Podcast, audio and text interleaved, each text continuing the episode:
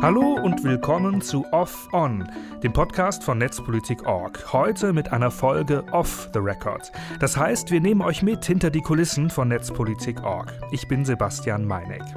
Und in dieser Ausgabe sprechen wir über einen Teil von unserem Alltag, über den wir die meiste Zeit schweigen. Während wir als JournalistInnen Missstände aufdecken, Verantwortliche anprangern, den Finger in die Wunde legen, arbeiten auf der anderen Seite des Schreibtischs PressesprecherInnen. Und zwar daran, den guten Ruf ihres Auftraggebers zu retten, den wir gerade ruinieren. Wir zerren den Schmodder ans Tageslicht, Sie wollen ihn wieder unter den Teppich kehren. Der Umgang zwischen JournalistInnen und Pressestellen mag in manchen Fällen anmuten wie ein düsterer Krimi, in anderen Fällen wie eine Charlie Chaplin-Komödie. Fast immer nagt er an unserem Nervenkostüm. In der heutigen Folge Off the Record bilden wir eine kleine Selbsthilfegruppe zur kritischen Aufarbeitung der Erlebnisse mit Pressestellen. Dafür mit in den Kreis geholt habe ich zwei Kolleginnen aus der Redaktion, Chris Köver und Ingo Dachwitz. Hallo. Hallo. Hey. Chris, damit wir gleich auf Betriebstemperatur kommen, könntest du uns zum Einstieg von einem Aufreger mit einer Pressestelle erzählen?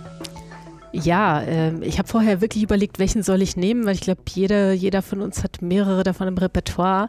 Dann ist mir eine Geschichte eingefallen aus dem vergangenen Jahr. Da habe ich recherchiert zum Landesamt für Asyl und Rückführungen in Bayern. Das ist eine Behörde, die neu gegründet worden ist, um äh, effektiver abzuschieben, kann man, glaube ich, äh, so zusammenfassen. Eine klassische Netzpolitik-Org-Geschichte genau, also. Die betreiben unter anderem dieses Abschiebegefängnis am Münchner Flughafen, das ja relativ viel in der Presse war. Aber unter anderem haben sie auch eine neue Stelle gegründet, eine Fachstelle, die dazu da war, ähm, die Handys von Menschen auszulesen, auszuwerten und zu durchsuchen, die keine Papiere vorweisen können, um die dann effektiver abschieben zu können.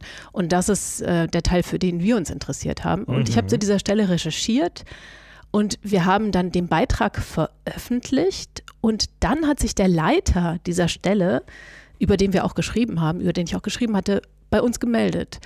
Ähm, eigentlich, weil er einen kritischen Kommentar äh, moderiert haben wollte, was wir dann gemacht haben. Also dann, von, einer, von einer lesenden Person. Genau, eine lesende Person ja. hatte unter einem Artikel kommentiert ähm, und da war was Diffamierendes drin und da hat er zu Recht sich gemeldet und darum gebeten, dass wir das moderieren. Aber dann hatte ich ihn ja schon mal an der Strippe und habe ihn einfach ähm, gefragt, ob er, weil es gab noch eine ganze Menge offene Fragen, die ich hatte. Das war ja äh, wahnsinnig interessant. Also diese Stelle, ähm, die hatten geschrieben, dass sie eben nicht nur die Geräte durchsuchen, sondern unter anderem auch OSINT Recherchen betreiben, um die Identität von diesen Personen zu klären. Also, also OSINT-Recherchen, offen im Netz verfügbare Quellen analysieren. Genau. Und dann habe ich gefragt, was, was machen die denn da? Suchen die da in den Insta- und Facebook-Profilen? Was ist da los? Hatte total viele Fragen, hätte super gerne mit ihm gesprochen und er wollte mit uns sprechen. Ähm, er hat aber darum gebeten, dass ich trotzdem erstmal mir eine Freigabe, eine offizielle Anfrage an die Pressestelle mhm. stelle. Das habe ich dann gemacht und die Pressestelle hat das nicht genehmigt.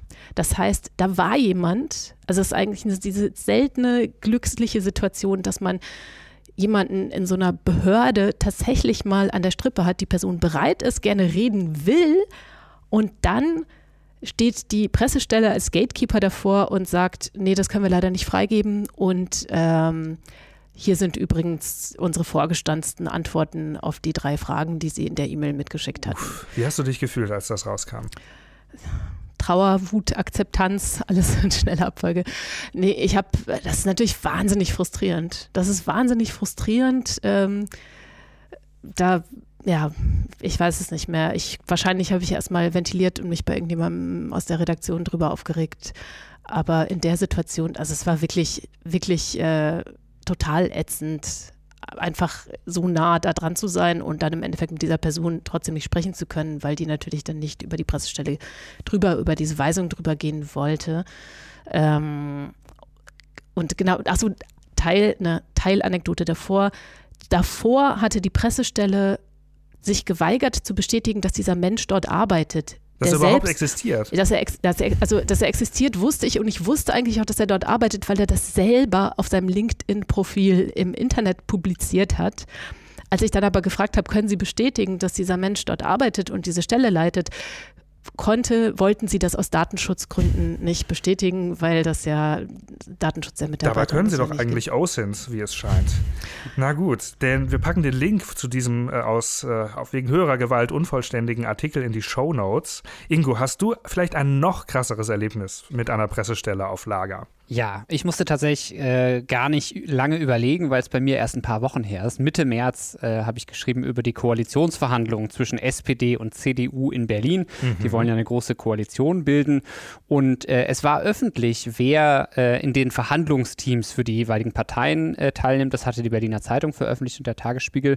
Und ähm, da hatte ich spitz bekommen, dass im Team der CDU zu den Themen Digitalisierung und Verwaltung eine Person ähm, mitverhandelt behandelt, die im Hauptberuf Cheflobbyistin bei Microsoft in Berlin ist. Na sowas. Tanja Böhm. Und ähm, darüber habe ich geschrieben an diesem Montag und ähm, habe dann natürlich auch ein Statement von Tanja Böhm haben wollen, habe bei Microsoft angefragt. Vor allen Dingen wollte ich aber natürlich wissen, was sagen die Parteien dazu? Was sagt die CDU dazu?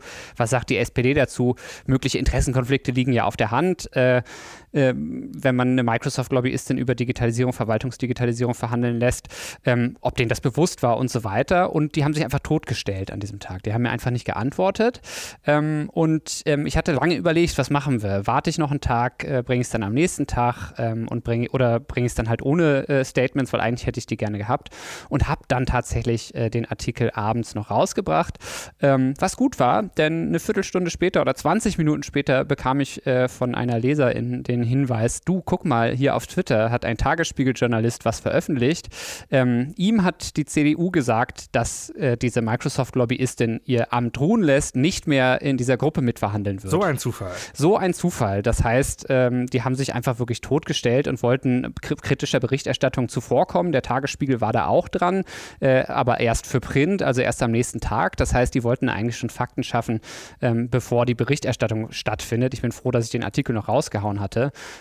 Besonders fies, nachmittags hatte ich noch einen äh, Anruf von der Pressestelle von Microsoft bekommen. Die haben sich gemeldet, haben gesagt, ja, die ist gerade im Sabbatical, die erreichen wir nicht. Und so, ja, wir versorgen sie aber natürlich mit allen Infos, die sie wollen. Äh, und dann so nebenbei gefragt, wann wollen sie denn eigentlich mit dem Artikel rausgehen?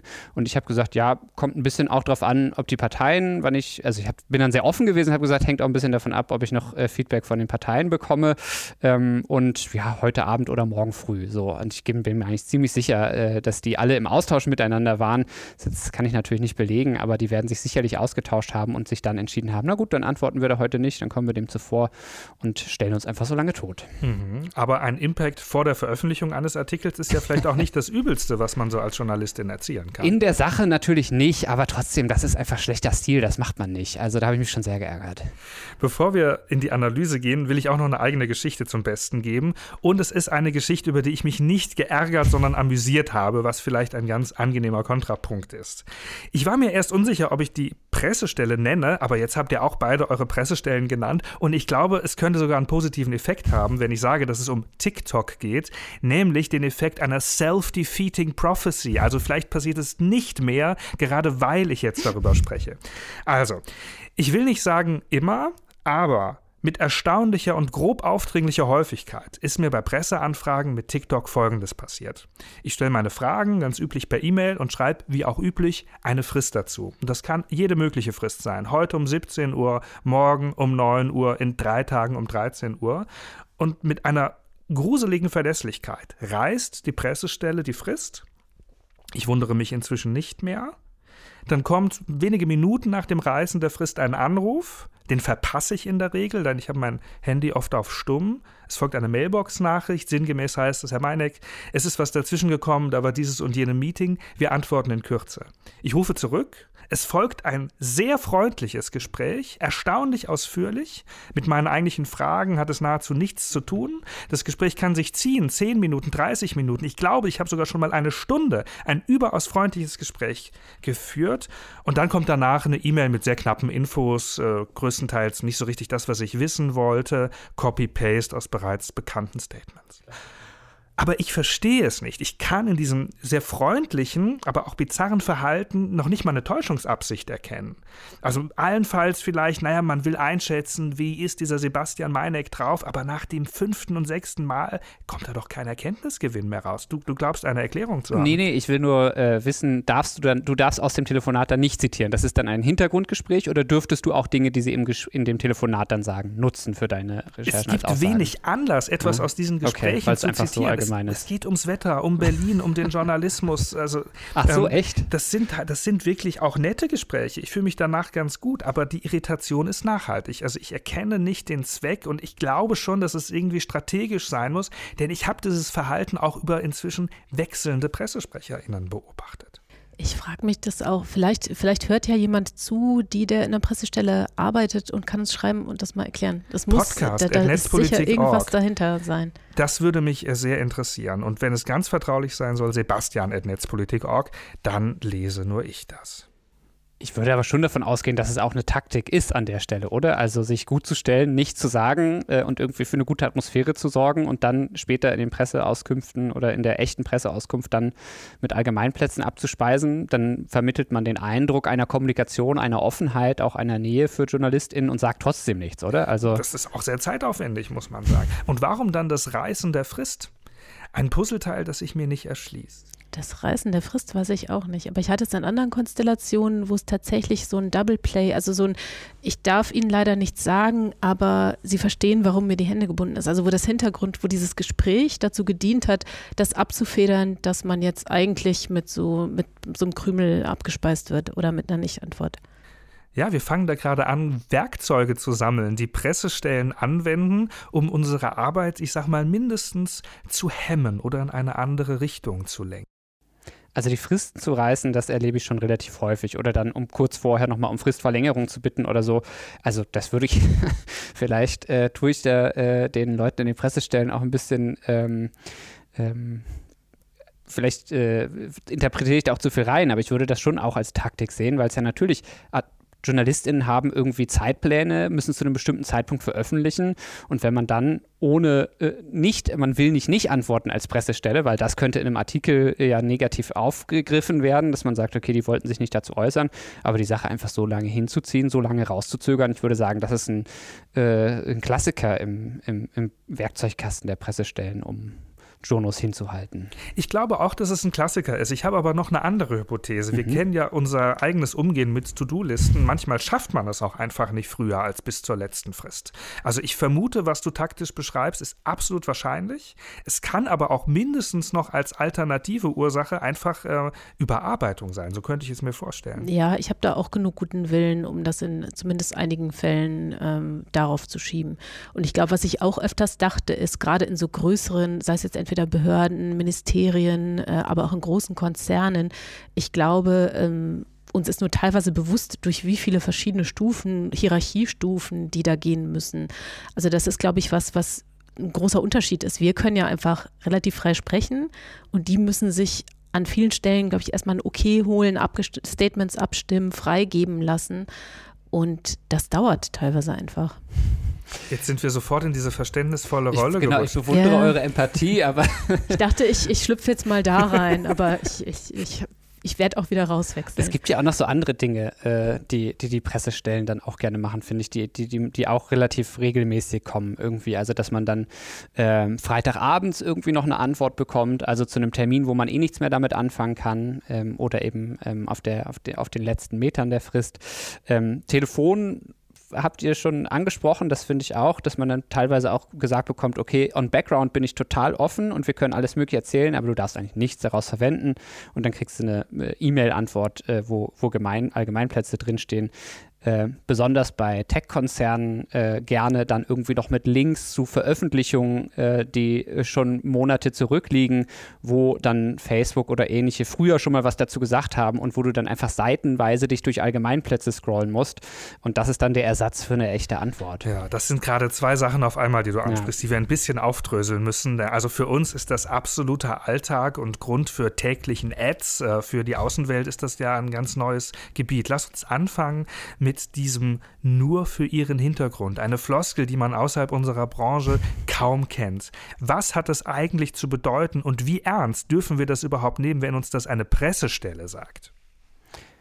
Ja, unter drei ist so eine Formulierung, die dann auch äh, eigentlich nur in dieser Branche verstanden wird. Ne? Das ist mhm. ja quasi das Äquivalent ähm, dazu.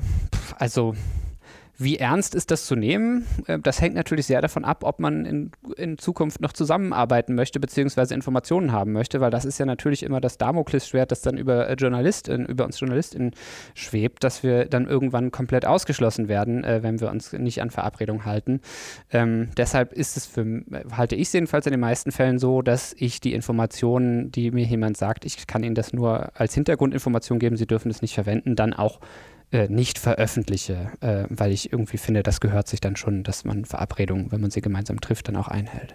Das ist eine Konvention geworden, ja. dass es dieses unter drei als Weitergabeoption gibt, also als Weitergabeoption von Informationen. Ich erlebe das seit einigen Jahren, dass das inflationär mhm. gebraucht mhm. wird. Also wir haben jetzt nicht den Fall, dass jemand sagt, ich sage Ihnen das jetzt, damit Sie das nicht komplett falsch verstehen und leider können wir Ihnen das noch nicht offiziell sagen. Also ich kann mir Szenarien vorstellen, mhm. in denen das eine gute und wichtige Funktion hat. Ich erlebe das manchmal so, dass mir nur zum Hintergrund Informationen angeboten werden, die teilweise schon öffentlich sind. Irgendein Copy-Paste-Müll im Corporate-Sprech, äh, wo dann irgendwie drin steht, sinngemäß, Content Moderations ist, ist uns extrem wichtig. Wir möchten Nutzerinnen eine bestmögliche Erfahrung geben. Also, dass Informationen in diesem Stil mir verkauft werden als eine unter drei Information, die ich mit ganz spitzen Fingern anpassen muss. Und da werde ich, man, man hört schon ein bisschen raus, äh, durchaus ein bisschen wütend und denke mir, was soll das überhaupt? Überhaupt? Und da habe ich auch eine viel ernstere Position. Da würde ich sagen, eine Vereinbarung unter drei, die muss gegenseitig mhm. erfolgen. Und wenn mir nun jemand einseitig sagt, das ist übrigens unter drei, aber dann kommt eine offensichtlich in keiner Weise von Geheimhaltung betroffene Information, dann zitiere ich die auch indirekt. Mhm. Ja, aber das ist ja auch jetzt ein extremer Fall. Also wenn dir wirklich dann Ich erlebe das ständig. Wow, okay. Ich habe es ähm, eher, dass ich tatsächlich dann, also das finde ich aber eigentlich fast die schlimmste Situation. Also du bekommst eine totale nichtssagende Nicht-Antwort in dem Stil, wie du sie gerade beschrieben hast, die du öffentlich äh, verwenden darfst. Und die eigentliche äh, Antwort bekommst du aber dann nur für den Hintergrund. Das heißt, du weißt es, du verstehst den Kontext. Es ist aber gleichzeitig wird dazu gesagt, das dürfen sie jetzt auf gar keinen Fall veröffentlichen. Und dann finde ich es echt total schwierig, weil dann kommst du nämlich wirklich in dieses Dilemma. Also es ist eigentlich total schrecklich, weil selber hat man dieses Puzzleteil mhm. und man darf es aber nicht einbauen, um dieses vollständige Bild auch für die LeserInnen zu präsentieren, sondern muss irgendwie das Puzzleteil weglassen ja. und versucht aber trotzdem irgendwie möglichst vollständiges Bild noch hinzukriegen. Mhm. Und das ist dann echt die Kunst und ja, finde ich total schwierig. echt in schwierige Lage teilweise. Ja. Habt ihr das schon mal gemacht, dass ihr gesagt habt, dann sagen Sie es mir gar nicht. Ich will es entweder verwenden können oder gar nicht wissen? Nein. Nee, habe ich auch nicht. Ich habe das auch noch nie gemacht. Uns wurde das mal an der Journalistinnenschule als eine Option mhm. dargelegt. Ich habe es noch nie genutzt. Vielleicht um Druck aufzubauen, ganz gut. Ich müsste es mal ausprobieren. Ich glaube, warum ich es nicht machen würde, ist, weil wenn ich es weiß, habe ich immer noch die Möglichkeit, also dann habe ich das Puzzlestück wenigstens. Und dann kann ich vielleicht noch losgehen und gucken, wo ich es woanders mhm. auch noch herbekomme. Mhm. Ähm, das heißt, mich bringt es obwohl ich es nicht schreiben darf und obwohl das total ätzend ist, trotzdem einen Schritt weiter und deswegen nehme ich es im Zweifelsfall. Vielleicht findet man dann jemanden, der es noch irgendwie sagt, eine externe Quelle oder sowas, so Parallel Construction als Methode. Ja, Die stimmt. Versuchung ist natürlich auch groß, es dann bitte einfach zu erfahren, auch wenn man es nicht verwenden kann. Welche Rolle spielt Misstrauen im Verhältnis zwischen Journalistinnen und Pressestellen? Also ich glaube, ein bestimmtes gesundes Misstrauen ergibt sich einfach aus dieser Situation, die du eingangs ja auch beschrieben hast. Du hast es, glaube ich, als Krimi oder als Komödie beschrieben. Ich denke oft an äh, Sport, für mich ist es eine Art von sportlicher äh, Auseinandersetzung oder so ein, so ein Schlagabtausch, den man da miteinander hat, weil es ja klar ist, es ist, ist unterschiedliche. Ein, ist es ein Kampfsport? Nein, es ist natürlich, es ist kein Kontaktsport, es ist ein Sport, der mit ausgesuchter Höflichkeit, vielleicht Schach oder so.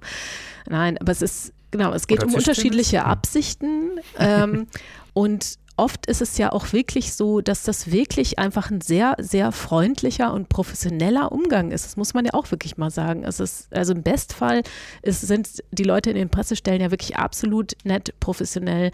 Ähm, und da ist einfach nur, die machen halt ihren Job, wir machen unseren Job und manchmal gelingt es uns dann besser, manchmal gelingt es denen besser.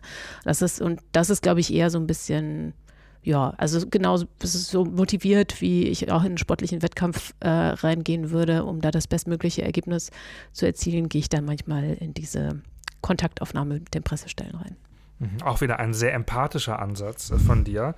Bist du ein bisschen mehr auf, auf äh, Krawall gebürstet? Äh, nee, grundsätzlich würde ich das auch so sehen. Also, äh, das sind ja teilweise auch ehemalige KollegInnen, also jetzt nicht vielleicht mit denen man äh, eng zusammen äh, im gleichen Medium gearbeitet hat, aber das sind ja oft auch ehemalige JournalistInnen, ähm, die dann in Pressestellen arbeiten. Das heißt, man kennt sich vielleicht sogar noch von früher oder man hat jedenfalls gleiche Arbeitserfahrungen gemacht. Das sind nette Menschen, oft gut kommunizierende Menschen. Man ist höflich in den meisten Fällen, außer man erlebt so eine, äh, ja, wirklich einfach eine krasse Unfreundlichkeit. Wir, wir stellen uns tot und scoopen euch dann ähm, wie jetzt in meinem Berliner Fall mit der CDU. So, das heißt, das würde ich schon erstmal auch so sehen und genauso wie Chris es gesagt hat, es gibt einfach systemische unterschiedliche Interessen, die mit unseren Rollen einhergehen und da gehört dann Misstrauen aber ganz stark dazu. Das glaube ich schon. Äh, das nämlich, also ich misstraue Pressestellen grundsätzlich.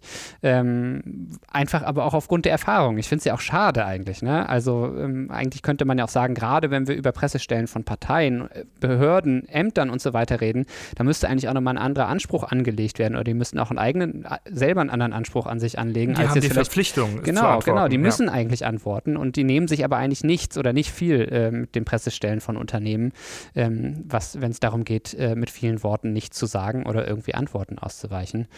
Ähm, ich nehme das übrigens auch andersrum wahr. Also ich habe schon auch das Gefühl, dass die uns auch in hohem Maße misstrauen. Also, ähm, oder oft jedenfalls schlägt mir auch ein gewisses Misstrauen entgegen. Mhm. Ich gehe davon aus, dass das, wenn man äh, netzpolitik.org liest, noch mal größer ist. Ist jedenfalls mein Eindruck, ähm, dass das nicht unbedingt dazu hilft, dass, ähm, dass jetzt Pressestellen dann denken, naja gut, okay, mit denen können wir irgendwie vertrauensvoll umgehen, sondern die denken immer, wir, wir machen jetzt aus, wir suchen jetzt nur die nächsten Infos für den Skandal.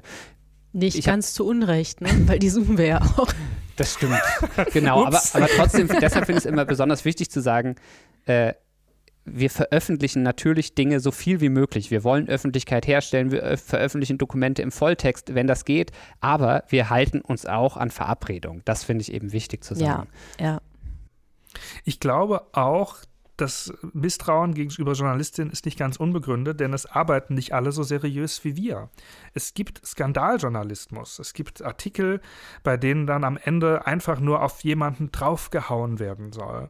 Und das versuche ich manchmal mitzubedenken, wenn ich eine Anfrage formuliere. Also wenn ich schon weiß, das wird ein differenzierter Artikel. Man könnte jetzt vermuten, dieser Sebastian Meinig will da jetzt mich komplett in die Pfanne hauen als Pressestelle, ähm, aber ich weiß, das wird sehr differenziert und es wird verschiedene Aussagen geben, dann schreibe ich das manchmal schon mit in die Anfrage rein. Übrigens, das wird kein Haut drauf Artikel, es wird verschiedene Ansichten geben, wir werden auch das Argument X vertreten, sofern ich das schon weiß, okay. tatsächlich. Aber nimmst du dir dann nicht auch einen gewissen Spielraum, dann was, wenn der, wenn die Antworten so sind äh, oder noch weitere Informationen dazu kommen, dass du dann doch äh, einen Draufbau-Artikel machst? Muss man vorsichtig sein. Ich mache das nicht immer. Ich mache das nur bei Fällen, wo mir schon von Anfang an, weil ich schon so viele Informationen habe, klar ist, in welche Richtung das geht.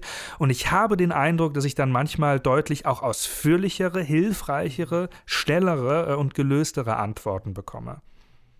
Ja, ich kenne das durchaus auch, äh, dass ich dann irgendwie versuche, äh, deutlich zu machen, okay, ähm, das, das ähm, wird, muss jetzt kein Skandalartikel werden oder ich mache es auch. Manchmal passiert es mir ja auch, dass ich eine Presseanfrage erst freitags nachmittags oder donnerstags nachmittags schicke zu einer Zeit, äh, wo man eigentlich denkt, äh, was man, was man auch machen würde, wenn man fies ist. Ne? Wenn man sagt, okay, ähm, Freitagnachmittags eine Presseanfrage schicken, 20 Fragen bitte bis Montag beantworten. Die haben ja haben dann ja 48 Stunden Zeit gehabt.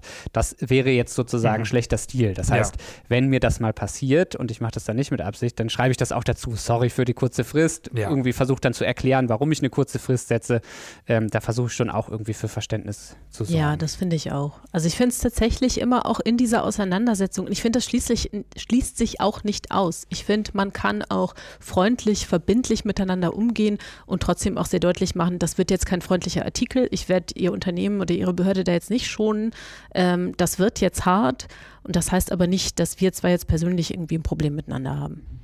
Absolut, man ist Funktionsträger in dem Moment. Ähm, vielleicht ist die Person total nett und man würde sich privat gut verstehen. Das spielt leider aber in diesem Moment überhaupt keine Rolle. Und ich sehe es auch beim Verfassen von solchen Presseanfragen als meine Aufgabe, so sorgfältig wie möglich tatsächlich alle Punkte, die angreifen, die die, die Gegenseite kommentieren dürfen sollte, alle Punkte aufzufächern.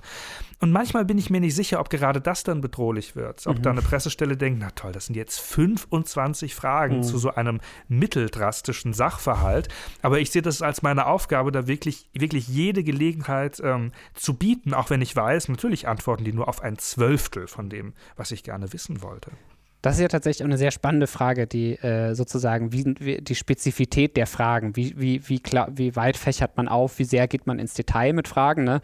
Man möchte natürlich irgendwie vermeiden, dass es jetzt auf der anderen Seite ein überspezifisches Dementi gibt, dass ja. die nur auf irgendwie eine Sache antworten. Nein, das machen wir nicht. Ähm, wir, setzen, äh, wir setzen keine Upload-Filter äh, in Zusammenhang mit dem Schlagwort XY ein mhm. und dann aber äh, nicht sagen, dass sie es mit 17 anderen Schlagworten zusammen Noch einsetzen. ein mächtiges Werkzeug der Pressestellen. Das genau überspezifische Dement. Ja, und gleichzeitig will man jetzt auch nicht zu detailliert, möchte man auch eine gewisse Offenheit haben äh, bei den Fragen, die man, die man stellt an manchen Stellen. Aber sag mal, wurdet ihr eigentlich schon mal offen angelogen, so dass ihr gleichzeitig wusstet, dass ihr gerade offen angelogen werdet? Ich würde jetzt spontan sagen, bestimmt. Aber wenn du nach ja. einem Beispiel, warum denn nicht? Aber wenn du nach einem konkreten Beispiel fragst, wird es schwierig. Ich hatte es ein einziges Mal tatsächlich, oder vielleicht auch schon öfters, aber eins, einmal, weil es, was mir total in Erinnerung geblieben ist, auch wieder bei einer Recherche im Zusammenhang mit TikTok. Ähm, das war eine Recherche, die wir vor mehreren Jahren gemacht haben, als wir zu, zum ersten Mal Zugang zu internen Moderationsrichtlinien von TikTok hatten und unter anderem darin gesehen haben, dass die zu dem Zeitpunkt eine sehr krude Policy im Umgang mit Mobbing hatten, wo es darum ging, die Leute eben einfach zu verstecken auf den Plattformen. Darüber hatten wir berichtet. Und daraufhin hat äh, die damalige Pressevertreterin von TikTok eben wieder so ein vorgestanztes Statement uns geschickt, wo im, also ungefähr im Wortsinn drin stand, ja, zu einem früheren Zeitpunkt anfangs hatten wir mal diese Policy, die aber nie dafür gedacht war, langfristig. Inzwischen machen wir das anders. Mhm. Und das war eigentlich nur fünf Minuten her, oder? Genau. Und gleichzeitig wussten wir, wussten wir äh, ganz klar, dass sie quasi unsere Konfrontation drei Tage vorher oder wann auch immer wir die losgeschickt hatten, der aus, der Anlass war, dass sie diese Policy zurückgezogen haben, um sich dann eigentlich dann ohne zu lügen hinstellen zu können und zu sagen, in einer Vergangenheit hatten wir mal, ist ja jetzt in dem Moment eigentlich nicht gelogen, ist aber natürlich grob verfälschend, weil es klingt, als wäre es halt irgendwie in den 80ern mal gewesen und nicht noch vorgestern. So. Das fand ich krass. Es ist die Kunst, mit Worten ähm, die Realität so zu verpacken, ähm, wie es gerne gefällt. Das ist jetzt die Frage, war das gelogen oder war es nicht gelogen? Eigentlich war es nicht gelogen, aber es Ach, war nicht. Schon, ja, das kann man das kann schon sagen, ja. das ist mindestens nah dran an der Lüge, ja. also sehr nah, 90 Prozent.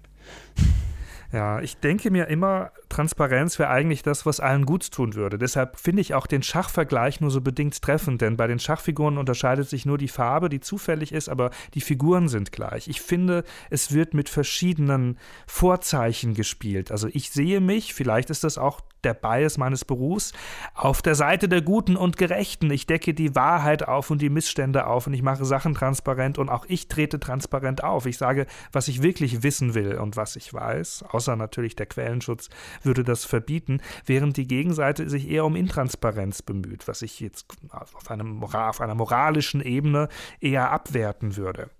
Trotzdem glaube ich, Transparenz würde allen besser tun. Lieber einmal gründlich Missstände aufklären, als in Salamitaktik nie mehr diese Journalistinnen loswerden. Wie kommt es eigentlich, dass wir, heute ist natürlich die Ausnahme, so selten wirklich transparent machen, welche Struggles wir hinter uns hatten mit Pressestellen? Es ist eine Konvention, das ist klar, aber ich frage mich, wo kommt die eigentlich her? Oft steht dann im Artikel, wie eine Sprecherin mitteilte. Ende. Ja, das nimmt dann so wenig Raum ein im Artikel und eigentlich so viel in der Recherche oder in dem in der eigenen Gedankenwelt, in dem, wie, wie man sich vielleicht drüber aufgeregt hat oder nicht. Ne? Ja, ich glaube, das hängt mit dem zusammen, was Ingo auch schon sagte, dass natürlich auch darum geht, ähm, vielleicht ein bestimmtes Verhältnis aufrecht zu erhalten und ich finde, es gibt ja Abstufungen. Also zum Beispiel, wenn man keine Antworten bekommt, dann schreiben wir ja in der Regel auch, darauf haben wir keine Antwort bekommen. Ich finde, das ist, also es gibt so softe Ab Abstufungen, Dinge, die man durchaus im Beitrag unterbringen kann. Und ich bin eigentlich auch dafür, so viel wie möglich unterzubringen. Also im Zweifelsfall nicht einfach ich glaube, das ist so ein typischer Anfangsfehler äh, auch, dass man dann sagt, oh, da habe ich keine Antwort bekommen, da lasse ich den Aspekt jetzt weg. Mhm. Eigentlich geht es gerade darum, alle Aspekte, die man ursprünglich angefragt hatte, wieder mit, also im Beitrag auch mit drin zu behalten und bei jedem Einzelnen zu schreiben, da gab es keine Antwort, da gab es nur eine ausweichende Antwort, dazu wollte die Stelle nichts sagen, um sie damit in die Verantwortung zu nehmen ich habe das Gefühl, es ist auch so ein bisschen, ähm, wir wollen nicht zu Meta werden in den Artikeln. Wir wollen nicht, dass das eine eigene Story wird, sondern das eigentliche Thema des Artikels soll ja im Vordergrund stehen. Und ähm, dann doch nochmal irgendwie den Struggle mit der Pressestelle aufzuschreiben, ähm, nimmt dann irgendwie dann doch Platz ein und vielleicht ein bisschen was äh, Aufmerksamkeit von der eigentlichen Geschichte weg. Deshalb machen wir das jetzt in, einem, so, in so einem Format wie heute. Das jedenfalls würde ich bei mir ähm, auch so mit reinlesen, dass ich oft denke, naja, also wenn es jetzt besonders dreistes Verhalten ist, äh, dann, dann mache ich es natürlich irgendwie auch transparent. Ähm, aber oft denke ich dann auch, ja, ich, es geht jetzt eigentlich nicht darum, sondern es geht jetzt eigentlich um den Inhalt. Ähm, aber ich glaube, angestaut hat sich da auf jeden Fall einiges. Zumindest ist es, glaube ich, eine der meist antizipierten OTA-Folgen ever. Und als es die Ankündigung gab, dass wir die aufzeichnen würden, äh, haben auch mehrere Leute noch einen Run gemacht und wollten unbedingt ihre Geschichten hier unterbringen die wir heute hier nicht hören, aber vielleicht an anderer Stelle, denn wir haben uns vorgenommen, wenn wir dieses Thema einmal aufmachen, vielleicht wiederholen wir das gegebenenfalls mit neuen Geschichten und Erlebnissen an anderer Stelle noch einmal. Wir waren ja heute sehr gesittet, sehr entspannt und reflektiert. Es gibt Tage, wo wir nahezu aufgeregt durch die Redaktion laufen und uns gegenseitig erzählen, was wir als nächstes erlebt haben. Ich erinnere mich an Situationen, an denen ich wirklich Dinge wissen wollte, Dinge verstehen wollte und stattdessen bekam ich nur eine E-Mail, in der es hieß, sehr geehrter Herr Meineck, ich kann Ihnen hierzu dieses Statement anbieten. YouTube ist eine Videoplattform, also eine groteske Plattitüde, die mir angeboten wurde und äh, um, um das so ein bisschen auszuleben, habe ich dann meinen Tag damit verbracht, auch anderen Leuten in meinem direkten Umfeld dieses Statement anzubieten. Sebastian, hast du Hunger? Ingo, ich kann dir dazu dieses Statement anbieten. Mahlzeiten sind ein wichtiger Bestandteil meines Tages. Ja, irgendwie muss man damit klarkommen. Also es löst schon regelmäßig ähm, großen Frust und großen Ärger aus. Äh, das, das, das ist, glaube ich, einfach so. Für mich ist es ja, ich kann es ja auch mal transparent machen. Manchmal denke ich auch, okay, dann wäre mir echt lieber gewesen, sie hätten nicht geantwortet, bevor sie mir so eine Plattitüde schicken, weil ich dann doch das Gefühl habe, die muss ich, manchmal, meist ist es ja nicht ganz so eine schlimme Plattitüde, sondern es sind dann irgendwie andere Allgemeinplätze, wo ich dann denke, okay, jetzt muss ich mich damit auseinandersetzen, obwohl sie nichts sagen, muss ich diese Antwort irgendwie in den Artikel bringen, weil sie haben sich ja dazu geäußert. Dann denke ich manchmal, ach ja, hättet ihr einfach nichts gesagt, aber das ist natürlich, äh, lieber wäre es mir andersrum. Brennt euch noch etwas auf der Zunge, das in dieser Folge nicht fehlen sollte? Ich finde es höchstens wichtig, auch nochmal äh, zu sagen, ähm, wir haben das ja auch immer mal wieder so gestriffen, es gibt auch einen Instrumentenkasten, den JournalistInnen haben äh, und es ist total gut, sich da mit KollegInnen drüber auszutauschen, ähm, teilweise Formulierungen, die man irgendwie ähm, untereinander austauscht und dann irgendwie ins ähm, in die E-Mails mit reinschreibt, ähm, die besonders gut funktionieren oder ähnliches. Ähm, das finde ich jetzt einfach äh, so für uns, äh, weiß nicht, wie viele KollegInnen uns hören, ähm, aber doch in der Branche einfach echt gut, sich da auszutauschen und diesen Instrumentenkoffer auch zu trainieren und fertig zu haben. Recht hast du, das erinnert mich daran, das habe ich erst vor einer Weile gelernt, als ich schon bei Netzpolitik.org angefangen hatte. Wenn keine Antwort kommt und die Frist ist verstrichen, hat man die Möglichkeit, noch einmal zu schreiben, sehr geehrter Herr, Frau, so und so, ich stelle fest, Sie haben unsere Fragen nicht beantwortet. Herzliche Grüße. Also nochmal von der eigenen Seite den Deckel zumachen und zu sagen, ich habe das mitbekommen. Wir nehmen das so mit. Das kann dazu führen, dass die Seite dann merkt, Mist, jetzt melde ich mich doch nochmal. Mhm. Die haben das wirklich ernst gemeint. Ein Werkzeug aus dem Instrumentenkasten, das wahrscheinlich das Neueste ist von mhm. den Werkzeugen, die ich benutze. Ganz basic, was wir unseren PraktikantInnen am Anfang beibringen, ist, schreibt eine Frist mit rein. Ja. So, das ist äh, klar, wenn man es einmal weiß, aber äh, muss man auch einmal erstmal gehört haben, ähm, weil ansonsten ähm, lässt man einfach jeglichen Spielraum. Genau, das ist ja auch von unserer Seite aus dann professionelles Verhalten. Äh, viele Stellen fragen, melden sich ja dann zurück und fragen sofort nach einer Frist, wenn man keine mitgeliefert hat, aber manche tun es dann eben auch nicht. Am besten die Frist auch gleich in den Betreff mit reinschreiben, habe ich auch noch gelernt, oh ja. in mhm. Kapitalien. Ah ja, einfach, gut. also als wenn man, selbst wenn man nur die Betreffzahlen liest, steht da drin, wann ist die Frist, bis wann muss was bearbeitet werden, um den der Gegenseite die Arbeit dann auch möglichst leicht zu machen an der Stelle. Aber ich hatte gerade noch gedacht, also etwas, worüber wir jetzt noch nicht geredet haben, was aber auch Teil davon ist, finde ich, um das vollständige Bild zu, zu malen, ist, dass einem manchmal die Leute in den Pressestellen, mit denen man am meisten auch in so einer antagonistischen Position ist, dann doch irgendwie ein bisschen auch ans Herz wachsen. Also man hat die ja dann irgendwann oh. auf Speed Dial oder die ja dann dich offensichtlich. Ja. Äh, vielleicht erklärt das auch die langen Anrufe, Sebastian. Vielleicht ist das die Erklärung für die langen Anrufe. Da sollte ich mal Aber drüber nachdenken. Ich habe den Eindruck, es, ist, es gibt so eine, so eine weiß ich nicht, man kennt sich ja dann irgendwie schon und man ist halt irgendwie, also in diesem, in dieser antagonistischen Auseinandersetzung ist dann irgendwann auch so ein, ach, das ist jetzt wieder die oder der, sondern freut man sich auch ein bisschen. Das stimmt, ja. Ich gebe zu, auch ich habe mich da schon mal drüber gefreut. Das ist richtig. Was ich auf jeden Fall mitnehme aus dieser Folge, ist äh, mir zu merken, auch öfter mal zu sagen, dann halt nicht oder nein, on Background nehme ich diese Information nicht. Auch das, das einfach nochmal stärker in mein eigenes Repertoire mit aufzunehmen, zu sagen, okay, dann im Zweifelsfall kein Statement. Das nehme ich auf jeden Fall mit. Und natürlich, wir haben kurz Behörden erwähnt, Informationsfreiheit ist ein Gesetz. Das heißt, man hat, wenn es nicht gerade ein verschlossenes Wirtschaftsunternehmen ist, natürlich noch die Möglichkeit, auf dem gesetzlichen Weg per IFG Sachen herauszubekommen. Das sollte man nicht unter den Tisch fallen. Manchmal ist Pressestelle nur Stufe 1. Genau. Liebe Hörerinnen, habt ihr Fragen oder Feedback zu diesem Podcast, dann schreibt uns an podcast.netzpolitik.org. Die Antworten kommen nicht von einer Presseabteilung, sondern von uns. Bitte gebt unserem Podcast auch eine gute Bewertung, damit andere ihn besser finden können. Der Podcast Off-On und alles, was wir sonst machen, wird über Spenden finanziert. Mit eurer Spende macht ihr möglich, dass es uns überhaupt gibt. Außerdem bedeutet eure Spende Solidarität für andere, die gerade kein Geld übrig haben und trotzdem trotzdem Netzpolitik.org hören und lesen. Deshalb, wenn ihr das könnt, unterstützt uns bitte unter netzpolitik.org/slash spenden. Ingo, Chris und ich gehen jetzt noch ein paar Presseanfragen schreiben. Bis zum nächsten Mal.